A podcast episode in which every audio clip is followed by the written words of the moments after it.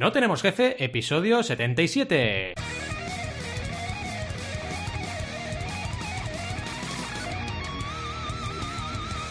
Bienvenidas y bienvenidos a NTJ o No Tenemos Jefe, el podcast donde hablamos de emprender con valores o de ser escéptico, lo que nos dé la gana. Podemos ir de lo más técnico a lo más banal, si es que hablar de escepticismo es banal. ¿Y quiénes hacemos este podcast? Ya lo sabéis, Alberto González, Adrián Tarrida, Roberto Aresena y un servidor, Valentía Concia, todos emprendedores un poco escépticos. Empecemos con el tema de hoy, que como habéis podido comprobar es eh, las albóndigas con patatas, no, el escepticismo, y cómo nos afecta a nuestro día a día emprendedor.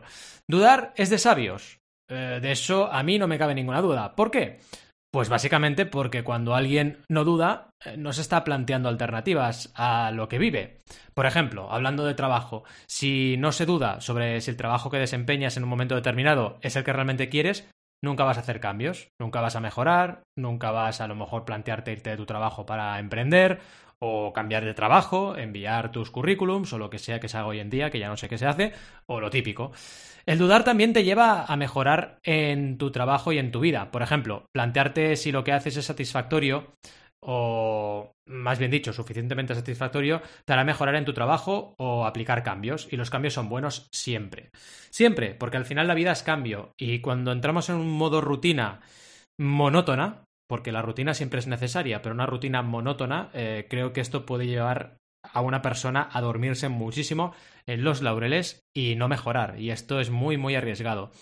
Os pongo el ejemplo de mi colaboración como profesor en Elisaba. Por una parte me encanta estar en contacto con los alumnos, porque también aprendo un montón enseñándoles a ellos, pero por la otra considero que es un trabajo que me absorbe mucho tiempo en desplazamientos y dedicación de horas extra. ¿Me compensa? Pues es una pregunta que debo hacerme cada año para decidir si continúo o no como profesor en la escuela. Y esto lo deberíamos hacer con todo, es decir, no por el hecho de plantearte las cosas estás siendo menos fiel o yo que sé, historias que puedas montarte en la cabeza. Tienes que planteártelo porque si no, si no haces ese pequeño checklist, a lo mejor estás en una situación que no sabes por qué te incomoda o no estás a gusto y no te das ni cuenta. Entonces, dudar de lo que tienes también es importante, aunque estés equilibrado y te sientas bien, ¿por qué no? Y lo mismo con todos los trabajos que hago en mi día a día, es decir, por ejemplo, el trabajo de la creación de contenido, que esto ya lo hablamos en su día, ¿no? Uno debe siempre plantearse si, en una balanza si el nivel de generación de contenido te compensa el esfuerzo que haces. ¿Por qué? Porque si no dudas, vas tirando millas, vas creando contenido, no paras, te metes ahí en una espiral de crear, crear, crear, y a lo mejor estás enfocando mal tus esfuerzos. Igual creando menos vídeos conseguirías más, o incluso eh, lo mismo como mínimo, o incluso más, ¿no? Por ejemplo, estás enfocando todas las energías en un podcast que no da resultados o no te satisface lo suficiente, porque al final los resultados son muy relativos. Puedes medir resultados por, yo qué sé, cantidad de clientes que consigues o por directamente cantidad de horas que te ahorras en el psicólogo. Es que no lo sé. Cada persona lo valorará como quiera, pero lo importante es que tú estés equilibrado y te sientas bien. Así que hoy, para hablar de todo ello, y de dudar, de escepticismo y de dudar un poquito de todo, pues hombre, si tenemos que hablar de eso de forma saludable, tenemos a Adrià Tarrida que seguro que lo hará mucho mejor que ninguno en este mundo porque tiene una sabiduría ancestral increíble que le viene de los libros y de todo lo que conoce. Así que vamos a por ello y nos metemos con la sección. Allá vamos. Hoy nos va a quedar un poco pocho lo de, ah, lo de, bueno, ¿cómo estáis? Porque solo estamos Adrià y yo, así que ¿cómo estás, Adrià? Pues yo bien, yo bien. Aquí haciendo campana a los otros. Sí. Y bueno, ya les pasaremos factura y ya las consecuencias serán las que sean, no sé. Que tengo que decir que todo empezó por un cambio que hice yo, porque yo el viernes no sé qué narices tenía porque ya ni me acuerdo, entonces cambié al miércoles y ahí ya se lió todo, explotó, ¿no? Porque siempre grabamos el viernes a las 5, a la que lo cambio, claro, la gente se monta los planes, a veces luego ya no le va bien y es normal, quedar cuatro personas es complicado, muy complicado. De hecho, yo creo que tenemos una ratio. La, gracia es que al final grabamos el viernes a las 5 sí, de la tarde. al final sí, al final como siempre, ¿no? Pero quiero decir, a veces pienso, oye, eh, llevamos una ratio de quedar siempre los cuatro increíble. O sea, no fallamos casi nunca. Estadísticamente muy improbable. Sí, sí, exacto. Si fueras un escéptico en serio, yendo al tema, no te lo creerías. Dirías, esto es una anomalía estadística. Exacto. Y significa, es buen síntoma, significa que nos gusta lo que hacemos independientemente de lo que decíamos antes, los resultados, eh, a lo mejor que la gente se piensa que oh, hago un podcast para que me oiga la gente. Bueno, nosotros tenemos oyentes, pero vaya, no es aquello tenemos miles de oyentes, pero nos da igual, porque nos gusta lo que hacemos, nos gusta compartir lo que, lo que aprendemos y lo que aprendemos el uno del otro y, y lo que aprendemos en general, y nos sentimos bien hablando entre nosotros. Y eso es, para mí es la clave de un podcast. ¿eh? Un podcast yo creo que... Y, lo, hemos puesto en tela de juicio. Sí. Viendo al tema de hoy del escepticismo, varias veces nos hemos planteado, oye, continuamos haciéndolo, ¿cómo lo continuamos haciendo? Etcétera, etcétera. Hemos pasado a hacer a veces... hemos estado durante un tiempo haciendo directos en, Twitch y lo cambiamos porque fuimos escépticos en su momento. Así que, que, bueno, yo creo que es muy saludable de la manera que lo aproximamos y, que dure, que dure. Porque... Que dure. Sí, porque yo creo que es la clave. Yo, de hecho, a ver, con Mecenas FM llevo los trescientos y pico episodios con Joan, pero tampoco te creas que es un podcast que el podcast per se me trae tanto volumen. Me trae mucho más volumen de clientes YouTube. Pero es que me lo paso muy bien haciendo ese podcast. Me lo paso muy bien hablando con Joan antes de empezar, me lo paso muy bien, eh, bueno, haciendo el podcast, grabándolo, y con vosotros me pasa exactamente igual. Entonces, me encanta. Y esto te da muchas probabilidades, muchas más probabilidades de éxito entendido, digamos, en general por la sociedad, ¿no? Porque si tú realmente consigues alargar un podcast mucho tiempo, las probabilidades de éxito incrementan mm, exponencialmente. Me refiero a éxito a que te sigan o te escuchen miles de personas y que ahí sí sea muy voluminoso el asunto. Sí, claro, si te rindes a la que llevas 25 episodios, pues te rindes o lo dejas, porque no es tampoco rendirse. no, no le una oportunidad lo suficientemente eh, larga para, para, porque de podcast que tienen éxito desde el primer episodio, a no ser que seas una celebridad tú mismo, ahí una celebrity, ahí estamos. Es muy, muy difícil. Mucho, mucho. Pero bueno. Pues venga, va. Bueno, eso, que sepáis que Alberto y Rob están por ahí tomándose unas cañas. Tenemos que imitarles. Sí, es verdad. Yo hago Alberto y tú haces Roberto. Venga, va, yo hago Rob y tú Al. Venga, va. Eh, ¿Cómo estás, Al? ¿Cómo estás? Oh. Hola, muy bien. Muy bien, muy bien. Estás preparando. A punto de casarme ya. Preparando la boda, ¿no? planes. Sí sí sí, Es lo que me trae de culo últimamente y por eso no estoy aquí hoy. ah, ¿y te has, afeitado ya para la boda o no te afeitarás? Ah, no sé todavía. A lo mejor me dejo una barba hasta los cojones. Claro, es que igual rasca, igual rasca la noche de bodas, ya sabes que es importante, eh. Cuidado. Es importante, es importante. Sí, sí, sí. ¿Y tú, Rob, qué tal? ¿Cómo lo llevas? Bueno, bien, aquí estoy, me cago en la puta, estoy muy bien, hostia de los cojones, porque hace un calor que joder, me estoy muriendo aquí, ¿eh? Es que no sé, no sé por qué hace tanto calor, pero un poco pornográfico y bueno, Rob, no me digas porno que me pongo cachondo, ¿eh? Ya sabes, Adrián, que yo es que no puedo, no puedo, o tengo aquí el micrófono delante y me puede, me puede. No me digas estas cosas, ¿eh? Ay, por favor. Bueno, bueno, calmaos un poco. Ahora no habléis mucho porque Adrián se ha preparado aquí un tema y tenemos que dejarle hablar. ¿Vale? Venga, vale, muy, bien. Ya está interrumpiendo, como siempre. Ya está, como siempre. Sí, sí, va a interrumpir seguro, pero bueno, en fin. Venga, va, tira millas, tira millas. Seguro. En fin, escepticismo. ¿Cuándo es sano y cuándo no? ¿Cómo no ser demasiado crédulos, pero tampoco cínicos rematados, que no es bueno ir planteándose todo, no creyéndose nada, etcétera, etcétera. Hay un, punto aquí, un punto sweet point que dicen en inglés, ¿no? Un punto dulce en el cual querríamos estar todos, ¿no? O la gente que, sana, vaya, por así decirlo. La idea del tema de hoy me vino de una newsletter de Osam Barol, que ha salido ya varias veces porque ah, es el autor de How to Think Like a Rocket Scientist, uno de los libros que leí el año pasado que me influenció mucho, me gustó muchísimo y ha salido varias veces. Y una de las pocas newsletters que sobrevivió como Valentillo la gran extinción del Cretáceo. Exacto. Ah, no, no, me refería a la criba que hice hace unos meses, que me cargué el 90% de las newsletters que, que, recibía, pero esta sobrevivió, la de Zambaro, una de las poquísimas. Y en esta newsletter de la semana pasada se discutía que la meditación se ha vendido un poco como la cura de muchos males, ¿no? Y que no tiene efectos secundarios. Así casi como el aceite serpiente que, los mm. que vendían los charlatanes del lejano oriente, que iban de pueblo en pueblo y que lo curaba todo. Pues así un poco como eso, ¿no? y millones y millones de personas, incluidas yo y un montonazo de estudios científicos también, confirman que, que puede tener efectos muy buenos. Pero también hay varios estudios que demuestran que para un segmento relativamente pequeño de la población puede tener efectos secundarios bastante negativos. Eh, meditar. Y ya sabéis que a mí me encanta, ¿eh? que yo, fue el segundo episodio que hicimos de No tenemos jefe, el primero que lideré yo, mm. ah, estaba, estaba basado en cómo meditar, ¿no? Incluso se han documentado casos de suicidio después de que gente haya hecho sesiones de o retiros de 10 días meditando, en los que se meditan 10 horas al, día, y muchas veces es verdad que la dosis hace el, veneno, ¿no? Se dice en mm, inglés, mm. si, si, tienes una sobredosis podría tener efectos secundarios, ¿no? Pero bueno, mucha gente lo ha vendido lo de meditar, no tiene efectos secundarios, es la panacea, lo cura todo y cuidadín un poco, ¿no? Yo me va de maravilla meditar, continuaré haciendo, pero esto no es el punto, ¿no? El punto es que si algo suena demasiado bueno para ser verdad, es que seguramente no sea verdad, ¿no? la panacea no existe.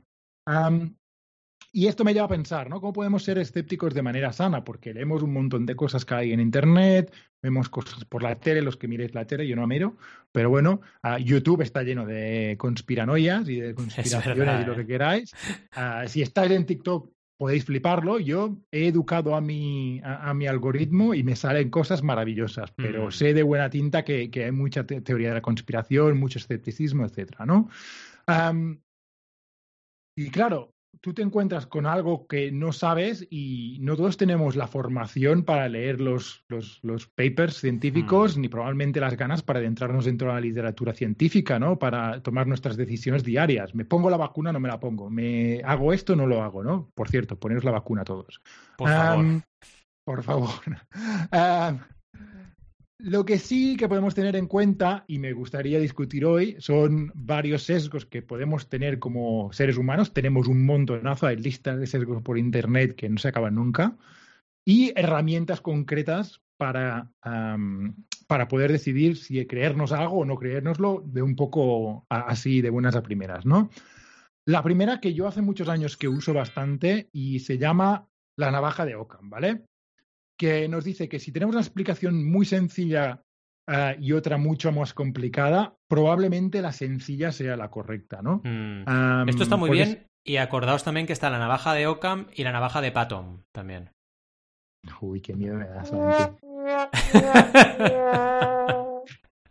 de Oca y de Patton. Hombre, claro, que, tenía que salir. Ockham y Patton. Sí, sí, sí.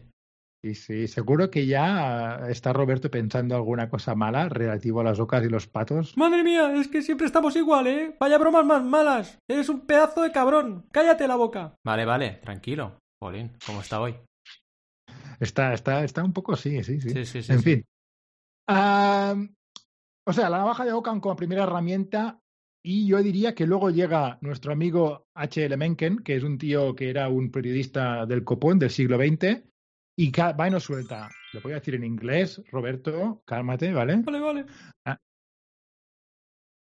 For every complex problem, there is an answer that's clear, simple and wrong.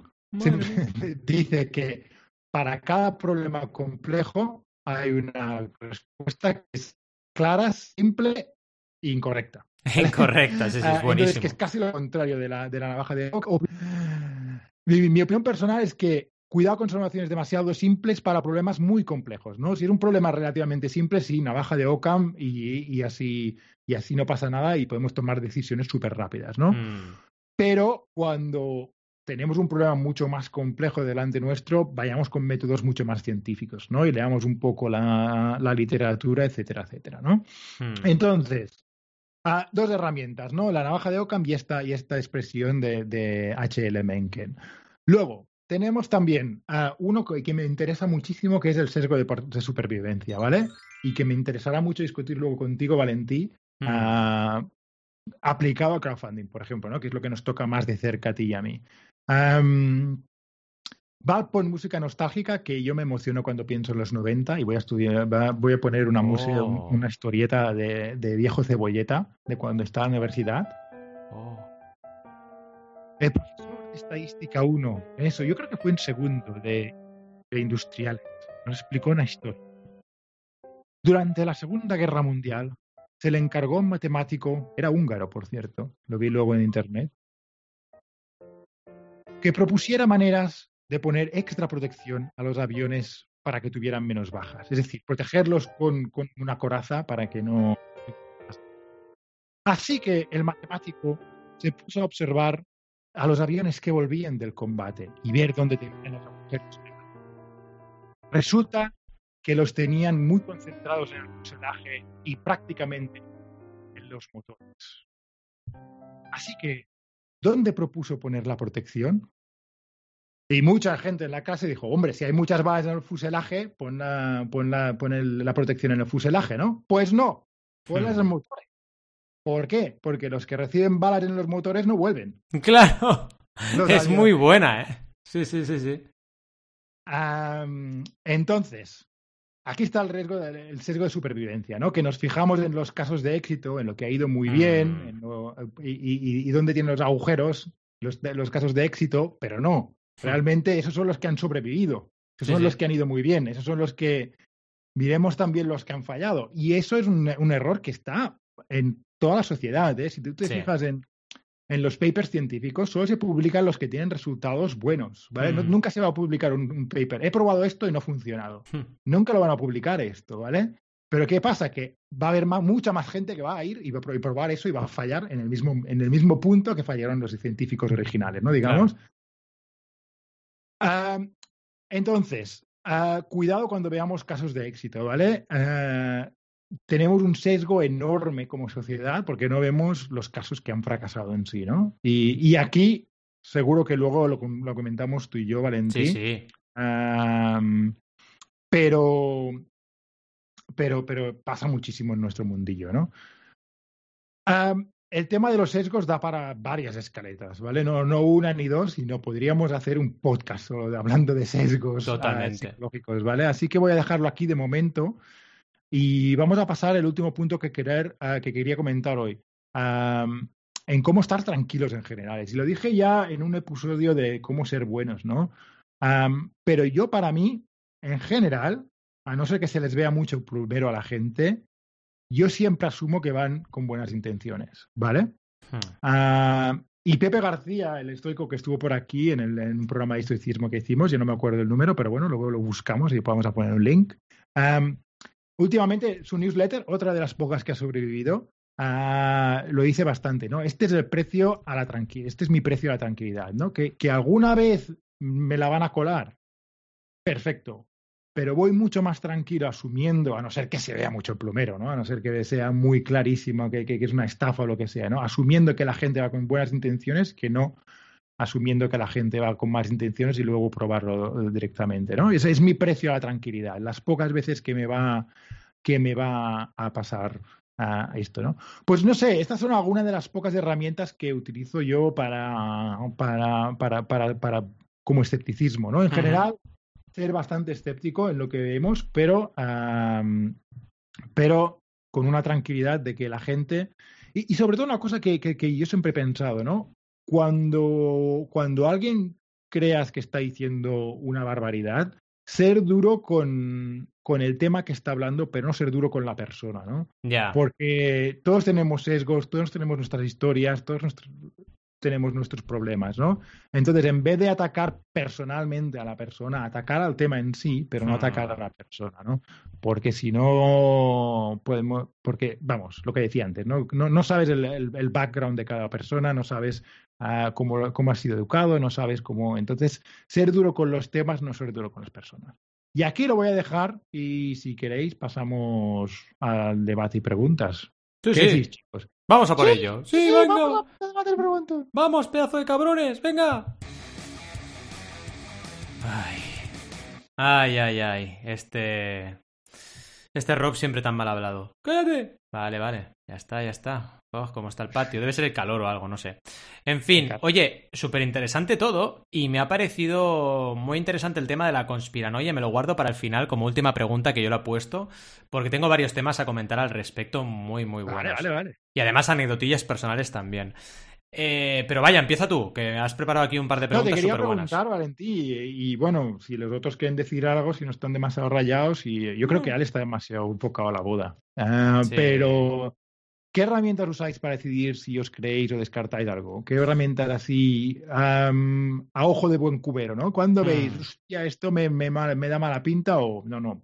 En principio, Yo tengo un poco eso que comentabas tú de cuando algo parece muy bueno, tiene que haber algo mm, que no sea tan bueno, lo uso un montón. O sea, cuando yo veo que hay algo que es perfecto, que es súper bueno.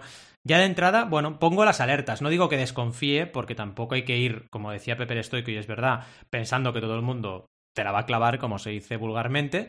Pero sí que yo creo que es importante tener este sesgo, pequeño sesgo de decir, oye, cuidado, eh, si realmente te viene algo que es súper bueno, analízalo con cara y ojos, porque esto es como la típica vez que te llaman y te dicen, ah, o te envían un correo, ha ganado usted un millón de euros. Y dices, bueno, ¿qué ha pasado aquí, no? Si no he jugado a esto nada. Suena ¿no?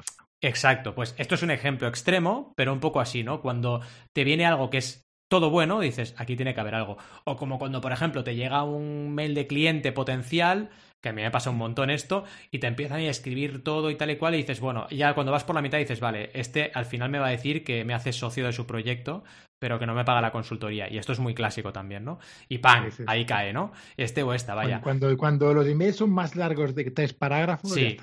Y, claro, dices, no debería ser así, pero bueno, dicho esto, eh, yo creo que un poco el chip es cuando tú ya sabes que todo lo bueno cuesta, simplemente te aplicas ese mismo eh, sesgo o ese mismo criterio a todo lo que te viene. Y te das cuenta de que las oportunidades buenas pues se tienen que ganar y no te vienen regaladas. Y por lo tanto, todo lo que te llegue en ese, en ese plan, pues te lo miras con, con cuatro ojos, te lo miras mucho más, ¿no? Es así. ¿Y no te, no te pasa un poco también que te llegan leads, te llega gente pensando mm. que el crowdfunding es la solución a todos sus problemas? Sí, mucho. Muchísimo, y, esto se lo deberían aplicar ellos también, es decir, el mismo mm. criterio que yo uso lo deberían aplicar con el crowdfunding, ¿no? Me parece muy naif y esto pasa mucho, ¿eh? Y la gente va así que la gente se piense que por subir un proyecto a una plataforma de Internet ya te empiezan a caer contribuciones. Es que eso dónde se ha visto? Eso no existe. Lo que ocurre es que yo todavía hoy en el siglo XXI, a 21 años de haber empezado el siglo XXI, pienso que hay mucho analfabetismo digital. Lo digo con todas, ¿eh? Y, yo creo que aquí lo podemos linkar con el sesgo de supervivencia, ¿no? Sí. Esta gente ha visto Exacto. los proyectos megamillonarios de, de, Kickstarter y alguien ha, hecho un caso, de, éxito en crowdfunding. Y ala, qué fácil. Sí, sí, y lo triste de todo esto es que si tú vas a estadísticas de Kickstarter te das cuenta de que más de la mitad de los proyectos no llegan ni al 20% de su objetivo. Recordemos que en crowdfunding tú tienes que llegar a un objetivo para poder recaudar y entregar lo que estés produciendo, o bueno, si es inversión, eh, poder llevar adelante la ronda, menos del 20% del objetivo. Y eso es más de la mitad de los proyectos que se estrenan en toda la historia de Kickstarter. Entonces, claro, tú no puedes obviar la mitad de la realidad. Y estoy hablando de que recaudan menos de un 20. Si controlas lo que fracasa, lo que fracasa en Kickstarter es un 62% del total. Sí, sí, sí. Entonces, claro, es la mucho más. De los que llegan al 90% acaban llegando al objetivo. Sí. Está claro. Sí, sí, y, es un poco lo que decíamos, ¿no? Que no puedes dejar de lado el sesenta y pico por ciento de la realidad para solo centrarte en los que tienen éxito y analizar solo eso. Es un error. Yo, de hecho, he aprendido mucho más de los proyectos que han fracasado que de los proyectos que han tenido éxito. Mucho más. Porque hay veces que, esto ya lo hemos hablado muchas veces, en ocasiones el tener éxito también va ligado con un poco de suerte. Yo soy un convencido de esto, ¿eh? La suerte a veces queda muy mal decirlo, ¿eh? Queda muy bien decir que todo es fruto del esfuerzo, y es verdad, pero hay también un factor suerte. Aunque, aunque, oye, evidentemente sin esfuerzo no te llega la suerte, eso sí que es obvio. Si tú no esfuerzas, la suerte no te va a llegar. Pero en los casos de éxito también hay un factor suerte. Y yo esto lo veo muchas veces cuando me llega gente ¿Qué me dice que ha hablado con otra persona que ha tenido éxito? Esto es muy típico, ¿no? Entonces me viene el cliente, no, es que he hablado con esta persona que ha tenido éxito y me ha dicho, por ejemplo, ¿eh? una de las últimas joyas que me han llegado, que en Indiegogo son mejores, los proyectos tecnológicos funcionan mejor en Indiegogo. Y yo, a ver, ¿esto de dónde lo han sacado? ¿De dónde lo han sacado? No es verdad, estadísticamente esto no es cierto. Entonces, ¿por qué? Porque su proyecto era tecnológico y funcionó en Indiegogo, pero eso no puedes extrapolarlo a la realidad absoluta. porque entonces la gente va engañada. en mm. Probablemente lo que tengas es que es mucho más fácil, te, te, exigen mucho menos la plataforma para lanzar el proyecto que lo que es Kickstarter. Exacto. Entonces, sí que es verdad que se ven más proyectos tecnológicos en Indiegogo que en Kickstarter. Exacto. Pero probablemente por ese motivo, porque no tienes que enseñar un prototipo, porque no tienes que... Es mucho más laxo el criterio de aceptación. Recordemos a la audiencia que Kickstarter e Indiegogo son plataformas de crowdfunding, de financiación colectiva, mundo en el cual Adrián y yo estamos muy metidos, ¿no?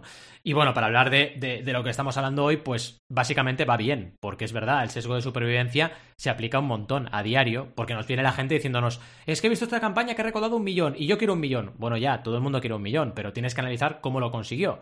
Y también analizar los que no han conseguido el millón, para darte cuenta de lo difícil que es esto, no es nada fácil. Y cuesta, cuesta que la gente se, se aplique este sesgo, ¿no? Y es importante. O bueno, más bien que no lo aplique, perdón.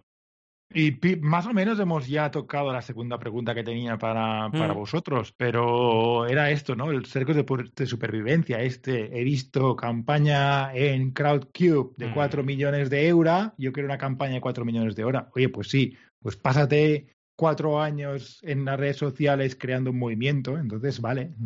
Que lo curioso Entonces es que que- los 4 millones de euros son 4 millones de euros. Sí. Ole. Eura euros, eura euros, eura Con, euros. con H o sin H. Ah, no lo sé, eso ya no lo sé. Si son de euros, son con H. No, pero es verdad, oye. Y además, mira, justamente hoy, mañana que grabamos Mecenas FM, una de las noticias es que ahora ya van por 16 millones. Porque están ampliando la ronda, ¿no? Bueno, claro, pero es que el éxito llama al éxito. Si tú, y, y la pregunta que tienes que hacer es la que tú has hecho, es ¿cómo han llegado a 4? No cómo han llegado a 16, porque lo difícil es llegar a 4, lo difícil es llegar a 1, lo difícil es llegar a 100.000. O sea, pensad en ello. Y claro, Eura lleva años desarrollando un modelo, una carne que para quien no lo sepa, eh, de origen vegetal, 100% vegetal, y llevan años trabajando bien. Y esto no viene por casualidad. Llevan años creando un movimiento. La gente Exacto. es que hay, hay gente que se ha tatuado el logo de Eura. ¿Qué dices? lo puso. Sí, sí, ¡Madre de Dios! El otro día lo puso Bernat en las redes. O sea, imagínate eh, la pasión que hay, ¿no? Pero ¿por qué? Porque están, en vez de hablar de los productos y tal, hablan de la misión, Sí. de, de- de- de lo que van a hacer mucho Y hay más que reconocer que está buenísima. O sea, está súper buena la Eura. O sea, es que es una Ellos cosa increíble. cumplen con la misión con un producto excepcional. Pero está, buenísimo, o sea, yo es que cada vez que voy a un restaurante y veo opción de Eura, me pillo Eura, porque es que está súper buena y además hay tantas formas de cocinarla, increíble, ¿no? Y, y yo que, a ver, yo cocino como cocino, yo a la plancha, ¿no? Pero hay cada estofado y cada historia que flipas, o sea, es increíble. Y claro, es, es lo que tú dices, han ido por la parte positiva, ¿no? Del veganismo, no han ido a lo negativo. Que esto es importante también, porque han motivado este movimiento eh, en positivo y, y también dejando claro cuáles son sus valores, que ya nos explicaba Bernat en el Y, y episodio. que volviendo a los datos, siendo muy claros, o sea, Exacto. volviendo al escepticismo, ¿no? De alguna manera, ellos sí. han sido siempre muy claros en decir, pues mira, ah, una hamburguesa contamina tanto, un, Mm. la eura contamina tal, ¿sabes? Ah, sacando, sacando los números también, ¿no? Para sacar ese escepticismo de que sí, claro, ¿cómo no vas a decir que eura va, va, va a contaminar menos si es tu producto? Pues aquí tienes los estudios que lo demuestran, ¿sabes? Sacando, sacando eso de una manera, y como dices tú, de una manera positiva, ¿no? De una manera ah, intentando traer a la, a la gente a la mesa. Y, y bueno, lo tuvimos aquí. Si queréis saber más de Eura, tenemos una- un episodio. Sí, de hecho, Ah, mira, ya que espera, estamos repasando, eh, el no sin el estoico fue el 54 y ahora os diré Eura porque, por cierto, en nuestra web tenemos un maravilloso buscador que podéis usar Eh, va de maravilla, ¿eh? Yo lo y uso va súper bien. Sí, sí, buscar cualquier tipo de, de episodio de los que hemos ido que comentando. Está si buscáis bien. porno, sale, sale Roberto. También sale el Roberto siempre. Fue el 52, no sin Eura, mira, casi juntitos. Y ahora voy a buscar Vale. porno, a ver qué sale. Si buscas porno, no sale nada. ¡Oh!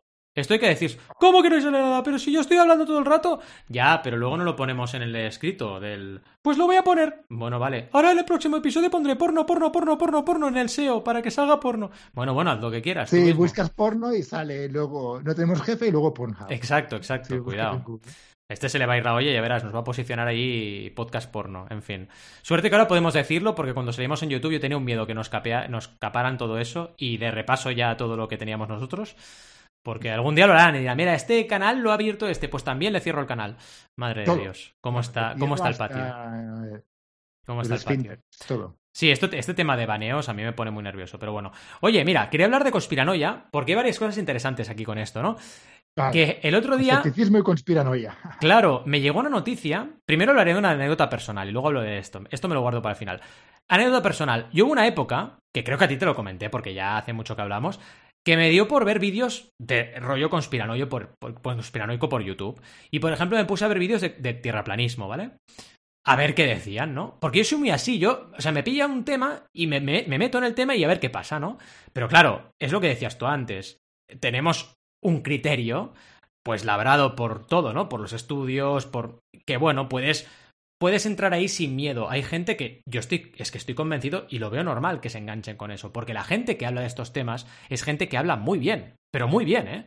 Y Sí, ya no hablemos sí. de tema ovnis, tema de cualquier tipo, tema de reptilianos, o sea, es gente que la toca mucho a nivel discurso, o sea, tú vas ahí y te engancha. Porque hablan muy bien. retórica, ¿no? Saben muchísimo. Saben retórica y ¿sabes lo que pienso yo? Que se lo creen de verdad. Yo pienso que hay muchos que se lo creen de verdad. Y entonces, claro, te convencen, ¿por qué? Porque como ellos lo creen, pues te trasladan esa, esa certidumbre y tú te lo crees también, ¿no? Y es súper bestia porque, claro, es un poco lo que decías tú, ¿no? Como eh, no son escépticos en absoluto, ¿no? Porque dudan solo de la versión oficial, oficial, pero de su propia versión nunca dudan, ¿no? Entonces es muy bueno porque sale, por ejemplo, el documental de Netflix que hacían un experimento al final de la Tierra plana y veían que no funcionaba el experimento y ya está. No, porque Netflix no sé qué lo está manipulando, porque en realidad, claro, era todo el rato, siempre, siempre la versión tiene que eh, fomentar lo que yo estoy diciendo de tierraplanismo. Si no, no me vale. Y claro, así no puedes ir por la vida, tienes que dudar de todo. Y si dudas de la versión oficial, tienes que dudar de tu versión también. Porque si no, no eres escéptico y no estás realmente trabajando con inteligencia, ¿no? Me, ha recordado un. A ver si lo encuentro el vídeo de YouTube, pero ah, no, era una TED Talk, ¿vale? De este tío que decía: ¿Cómo saber cómo, si algo, eh, si una historia es real o no? O, bueno, o cómo, cómo ver si la gente ha hecho los deberes de alguna manera, ¿no? Y dice: si una historia tú la puedes cambiar hmm. y cambiando una cosa todavía es cierta, esa historia probablemente no sea, no sea real. En cambio, cuando cambias un, detalle y ya no funciona el modelo, probablemente esa historia sea, sea real. O, al menos habrán hecho los deberes, ¿sabes? Al menos habrán hecho los deberes. Y, el ejemplo que ponía era, uh, los griegos daban la historia de, de, las, de, las diferentes de las diferentes seasons, joder, no me sale en español ahora, de las diferentes de, de verano, otoño, estaciones, del año, ¿vale? Gracias. Ah, diciendo que había este dios que raptaba a esta diosa, no sé mm. cuántos, ¿vale? Y, decía, ah, pero a ver, cuando descubrimos el, ah, que, había dos hemisferios y que las estaciones en, los otros hemisferios están giradas, ¿qué pasa, no? Y tú podrías cambiar esa historia y decir, no, porque claro, porque se la lleva al otro hemisferio, no sé cuántos, no sé cuántos, ¿no? Cuando, mm. cuando rapta. Entonces, claro, puedes hacer un cambio pequeño a la historia y todavía sigue funcionando. En cambio, la historia real, que es que el eje de la Tierra está inclinado respecto al plano que gira alrededor del Sol, entonces tienes ah, épocas del año que, te toca más Sol y épocas del año que te toca menos Sol. Esta, si le cambias un detalle, ya no puede funcionar. Ya no puede funcionar, exacto. Entonces, mirar, mirar eso, ¿no? Como pista, mira, lo tenía que haber puesto en la escaleta, porque es una, un, un, bueno. Y la verdad es que vi el, TED Talk y luego no lo estoy usando al día a día, ¿sabes? No, ¿sabes? No, no, no, no Bueno, todavía no, lo tienes interiorizado. A mi día a día. Sí, no lo tienes interiorizado, pero bueno, ya le estás dando vueltas. Eso es bueno porque significa que al final lo vas a acabar aplicando. Me ha recordado lo que has dicho tú ahora, ¿no? De las mm. historias de la conspiranoia, porque ellos, cambiando un, un pequeño detalle, la conspiranoia funciona todavía. Siempre, Siempre. Cuando, bueno, o por ejemplo lo de la luna, ¿no? Eh, mm. Cuando descubren alguna cosa, no. Me acuerdo un, tema muy bueno que, vi en uno de estos vídeos fue que, mm, bueno, que cambiaban el color de las fotografías de Marte. Que cambiaban el color, ¿no? Que lo ponían rojo, pero en realidad era azul y que ya estaban todos los, todos los famosos viviendo en Marte como si fuera la Tierra, ¿no? Entonces dices, bueno, Claro, entonces llegaba, llegaba, una foto que era más eh, rojiza. Ah, es que ahora la están poniendo más normal para que. Para, para discutirnos a nosotros y quitarnos argumentos. Bueno, a ver.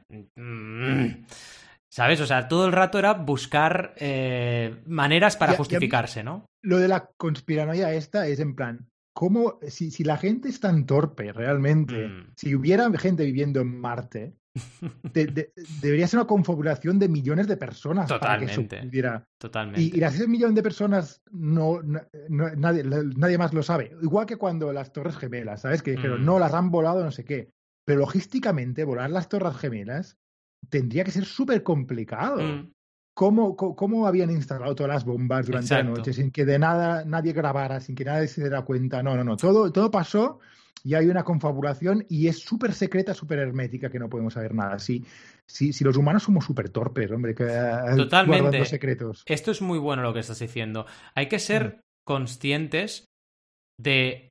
Yo diría, bueno, me atrevo a decir incluso que, que, no somos tan inteligentes como parecemos. Lo que somos somos racionales. ¿no? Sí, sí, sí, somos muy torpes, somos muy torpes y, y, la realidad lo muestra cada día. Mira, el otro día, yendo a correr, eh, casi atropellan a una señora, ¿no?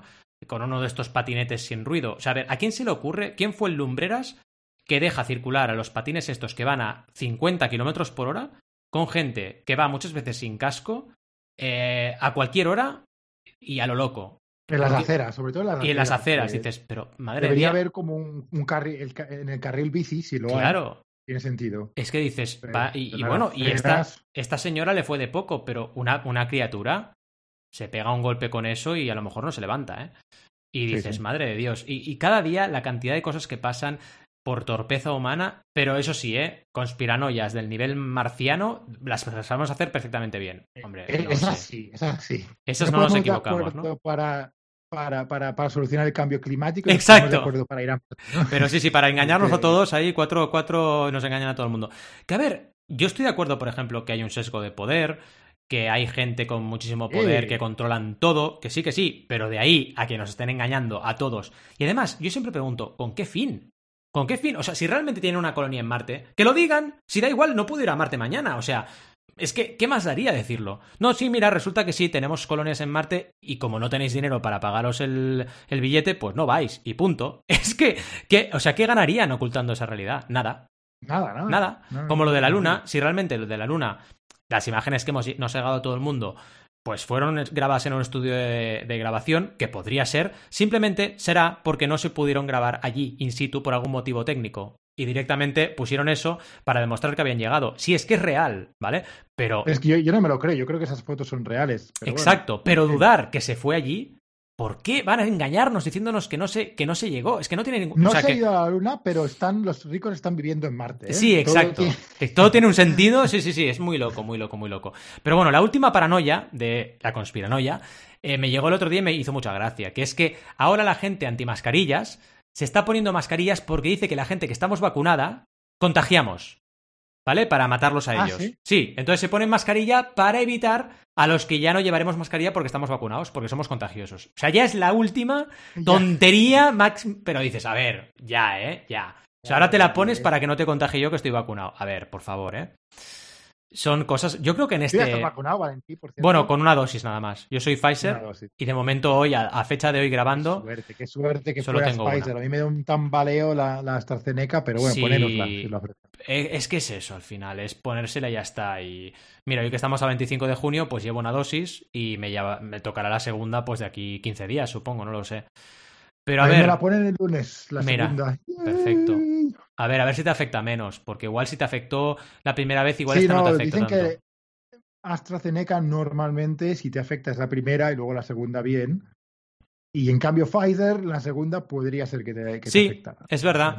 Esto me ha llegado basta- por varias personas que la segunda les dejó un poco cao. A ver, a ver qué nos pasa. Pero bueno, ya como será julio, mediados, supongo que si nos pilla estaremos un poco más tranquilos de trabajo y todo eso. De semivacaciones, ¿no? Sí, porque realmente es que además fuimos un poco temerarios, porque fuimos mi mujer y yo el mismo día, a la misma hora, pincharnos a la vez. Y pensamos, ostras, nos llega a pillar un cao y ¿qué hacemos con el niño, no? O sea, porque Sí, eh, hubiéramos sí. estado cao los dos, ¿no?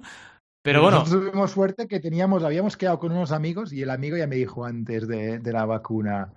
Si no te encuentras bien, no te preocupes, nos llevamos a las niñas. Que Claro. se las llevo. Qué suerte, porque es que si no, no sé qué habríamos dicho con ellas. En plan, mirar la tele todos los días, no podemos hacer nada. Sí, sí, la verdad es Ah, que. en fin. Pero bueno, esto de, de- Realmente esta situación que hemos vivido de la COVID, creo que ha destapado mucho estas. mm, estos movimientos conspiranoicos que creo que no hacen ningún bien, ¿no?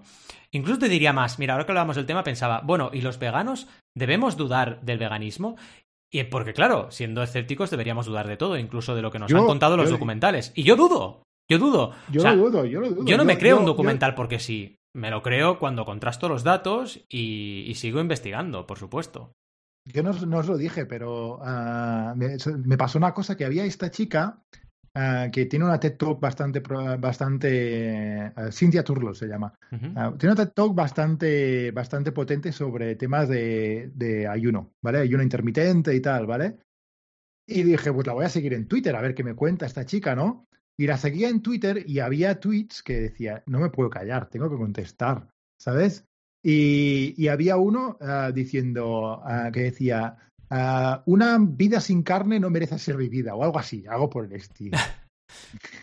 Y yo le contesté y decir, oye, perdona, pero es que yo soy vegano y, y- y me lo paso pipa en la vida, ¿eh? No, no hace falta ser carnívoro. Y dijo, no, no, a, a- veces que no, que no hace falta. Y luego ya me puse un burro un poco, y quizá me pasé un poco, pero le contesté, ah, pues sí, entonces si puedes vivir sin ser, sin ser, uh, sin comer carne, ¿cómo justificas comer carne, no? Uh, ¿Y cómo justificas el daño que haces a los animales y el daño que haces en, en el medio ambiente? Me baneó, es la primera persona que me ha baneado en Twitter. Bueno. Uh, pero fíjate, es, es, es, es, eso, ¿no? Yo la seguía porque hablaba de un tema que me interesaba y, y cuando hablaba de ayuno, yo estaba súper interesado, ¿no? En ver lo que decía y hablaba también de esto. Y dices, vale, pues yo le, leo esos tweets, ¿no? Como, sí, como sí. escéptico que soy. Y, y, a ver cómo, cómo me justifica, cómo me contesta mis, mis, mis, mis tweets. ¿no? Ya, ya, otra vez ya le había hecho un challenge así un poco fuerte. Hmm. Me dijo, ya te contestaré, no tengo tiempo. Me dijo, hmm. yo, pues vale, pues si no tienes tiempo no me contestes. Y esta otra vez me, me baneó. No, no puedo ver sus tweets. Es que esto, esto es muy curioso porque para mí una persona que ya banea eh, pierde toda credibilidad a nivel de argumentos. O sea, porque Sobre si ya todo te banean. Cuando no he insultado, cuando no he claro, sido agresivo. Hombre, por supuesto, si, por supuesto, claro. Si hay agresividad, si hay amenazas, eso sí, eso yo sí. creo que, que, que, está bien. Pero yo no, yo ni, ni fui agresivo, ni insulté, ni nada. Exacto. Simplemente le pregunté sobre opini su opinión, ya está. No... Totalmente. ¿Qué pasa? Que hay cosas de las cuales hay gente que no quiere oír hablar. O sea, yo estoy de acuerdo que tú pues hagas lo que sea con tu vida, pero siendo consecuente y consciente de lo que hay detrás. Entonces, si una persona te lo dice, pues oye, simplemente hay dos, dos maneras. O lo aceptas eh, y dices, vale, ok, pues esto es una realidad que existe, pero a mí me da igual.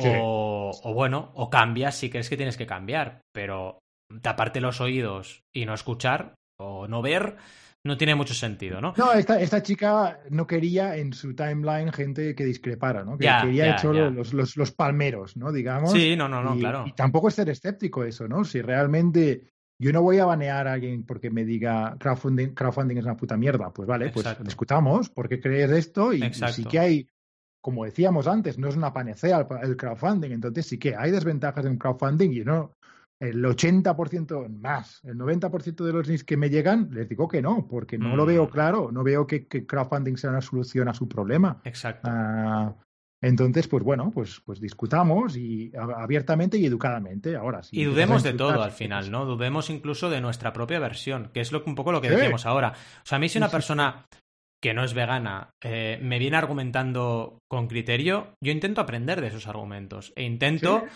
atender a ver qué me dicen y qué no me dicen. Lo que no me gusta es cuando tú vas hablando y notas la cara de incomodidad en la otra persona y ya como que son temas que no se pueden hablar. Y eso es un poco que a veces me ha pasado, entonces me callo por respeto y para no tensar la cuerda, ¿no? Pero no lo entiendo por qué pasa esto. Porque. Sí, es hay como... veces que no vale la pena, que ya sí, lo ves que dices, sí. no vale la pena discutir contigo, no. No, se sienten incómodas las personas, ¿no? Y creo sí. que deberíamos, en todos los temas de este planeta, en todos, eh, deberíamos, en esta sociedad que tenemos, deberíamos poder hablarlo y ser escépticos con nosotros mismos y también con los argumentos de los demás para aprender y crecer. Es que también como se ha dicho mucho, ¿eh? La, la, persona más fácil de engañar es a uno mismo, ¿no? Sí. Uh, entonces, cuidado con las versiones que nos damos de las cosas nosotros mismos. Totalmente. Totalmente, porque a veces uno dice, bueno, te crees un poco las etiquetas y, y, tus propias verdades y cada tanto yo creo que es muy sano ponerlas en duda. Más que nada porque es la única forma de crecer. Es lo que decíamos al principio, ¿no? Si tú en tu trabajo no te planteas nada, sigues la rutina y directamente, aunque no estés bien, mm, por la propia pereza de no plantearte cambios, no piensas en ello, uh -huh. pues te vas a perder oportunidades, indudablemente. Y siguiendo sí, un poco tu sí. instinto y lo que tú sientes, y dándote un poco cancha o teniendo el valor suficiente como para ser honesto contigo mismo, decir, oye, pues dudo de que esto sea lo que tengo que hacer en mi vida, vas a ganar, vas a ganar al final, porque vas a emprender un viaje. Que es cierto que tiene sus contraindicaciones, esto lo hablamos mucho en el podcast, emprender no es un camino de rosas para nadie. No. Pero sí que es verdad que te hace crecer, eso también es indudable. O sea, yo emprendiendo he crecido como persona. Me imagino, volviendo la vista atrás, seguir y llevar ahora, pues ya llevaría uh, 19 años en la misma empresa, porque seguramente no me hubieran echado. Sí. Pues no sé, chico, yo creo que ya no iba a aprender más. Si ya en 9 me parecía que aprendía muy poco cada día, imagínate con 19. O sea, es que estaría a A mí me pasa. Yo, yo también estuve 8 años y medio en la misma empresa y dices, me estoy acomodando demasiado. Mm. Entonces tienes que planteártelo, tienes que ser escéptico. Es cómodo, ¿eh? es muy cómodo el tema este, ¿no? Un buen sueldo. Sí. Uh, en Kimberly Clark muy, muy, es una buena empresa para trabajar, yo siempre lo he dicho, pero, uh, pero hay que plantearse las cosas, ser escéptico con la situación y, y, ir adelante, ¿no? Y ir. Um, ¿Y, ¿Y, cómo lo haces tú, Valentí? Te iba a preguntar. Mm. ¿Cómo, cuando, cuando, dudas de esto, ¿con quién, con quién consultas, ¿no? ¿Con, con, con quién confías para, para, discutir los siguientes pasos uh, sobre tu, bueno, yo con vosotros desde que estamos juntos hablo un montón, pero también con Carmina hablo mucho, con mi mujer, hablo mucho con mis padres también en estos temas. Aunque muchas ¿Sí? veces no coincidimos, pero sí que hablo con ellos. Eh, porque aunque no coincidas con esas personas, tú sabes siempre, y esto es los que tenemos la suerte de tener padres que son como deberían ser todos los padres, sabes que nunca, jamás, te van a intentar aconsejar algo que no sea lo que ellos creen que es por tu bien. Y eso es muy poderoso, muy poderoso. Sí. Si lo sabes usar como a tu favor, ¿no? Como consejos puros, es muy poderoso porque esa persona, con su experiencia, siempre intentará que tú cometas los mínimos errores posibles, te hagas el mínimo daño posible. Entonces, sabiendo ese contexto, mí... es interesante contar con tus padres para preguntarles Exacto, cosas. a mí lo que ellos siempre son, en mi opinión, son demasiado conservadores, ¿no? Con, claro. Con sí, me el pasa tema igual. De, de, de, emprendeduría, con el tema de esto, ¿no? Es, es, pero siempre está bien, siempre está bien escucharles, siempre, siempre está bien tener su, su, versión y mira, por ejemplo, la bueno, última, en cuenta. la última, te, el último tema al respecto fue la venta de mi piso de soltero, que al final lo he vendido y mis padres estoy convencido que no querían que lo vendiera, pero Fíjate, al principio me decían, no, no, no, incluso hubo una época que mi madre me dijo, no lo vendas, te lo compro yo. Y yo pensando, pero madre mía, ¿qué vas a hacer tú? O sea, no, no, no. De... Eh, pero con el tiempo, ellos han ido comprendiendo mis motivos, ¿no? Y ahora este final, que ya se lo dije, pues lo veían bien, porque ellos han comprendido mis motivos para, para quitarme esa deuda, ¿no? Digamos. Mm. Y es también muy bonito ver cómo ellos pues van entendiendo tus posturas y, y te, te, refuerzan al final, ¿no? Y eso te refuerza a ti también, porque si ves que ya no están tan en contra, dices, vale, pues algo debo estar haciendo bien si he convencido a mis padres de que lo que estoy haciendo es lo correcto. Así que son buenos también como validadores, ¿no? Digamos de alguna forma. Sí, y también sí, va muy sí. bien tener gente en tu entorno que no sea como tú.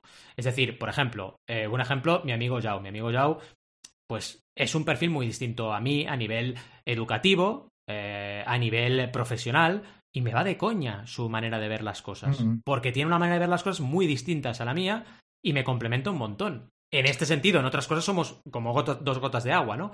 Pero sí, en el tema sí, sí, profesional. Pero en este sentido está fuera de tu burbu burbuja profesional Exacto. y está dentro de tu burbuja de hobbies, quizá, Exacto. Sí, o más, sí, más personal y menos. Prof... Pero va muy bien porque te das cuenta de cómo te ve la gente desde fuera muchas veces, ¿no? Sí, sí, sí. Que eso, si solo estás entre emprendedores, pues oye, parece que tú eres Superman, pero la gente de fuera igual te ve como un pamplinas y no lo sabes, ¿no?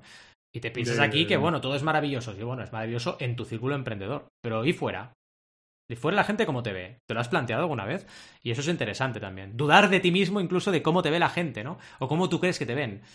Es potentísimo Sí, manera de y ya no es por cómo te vean o no, porque te, deberías dar un poco igual, ¿no? Mm. A cómo te vean, pero para aprender, ¿no? Como Sí. ¿qué, puedo aprender de, de, cómo me ven, ¿no? No por, porque te afecte personalmente. Sí, no, no por, exacto, no porque te vayan a sentar mal las cosas, sino para Sí. mejorar, por ejemplo, tu manera de comunicar. Una cosa que hago yo mucho es dudar de cómo explico las cosas cuando estoy en clase o cuando estoy en mi canal de YouTube. Y esto va muy bien, Mm. porque te das cuenta de que, oye, no puedes dar nada por sabido. No deberías dar nada por sentado.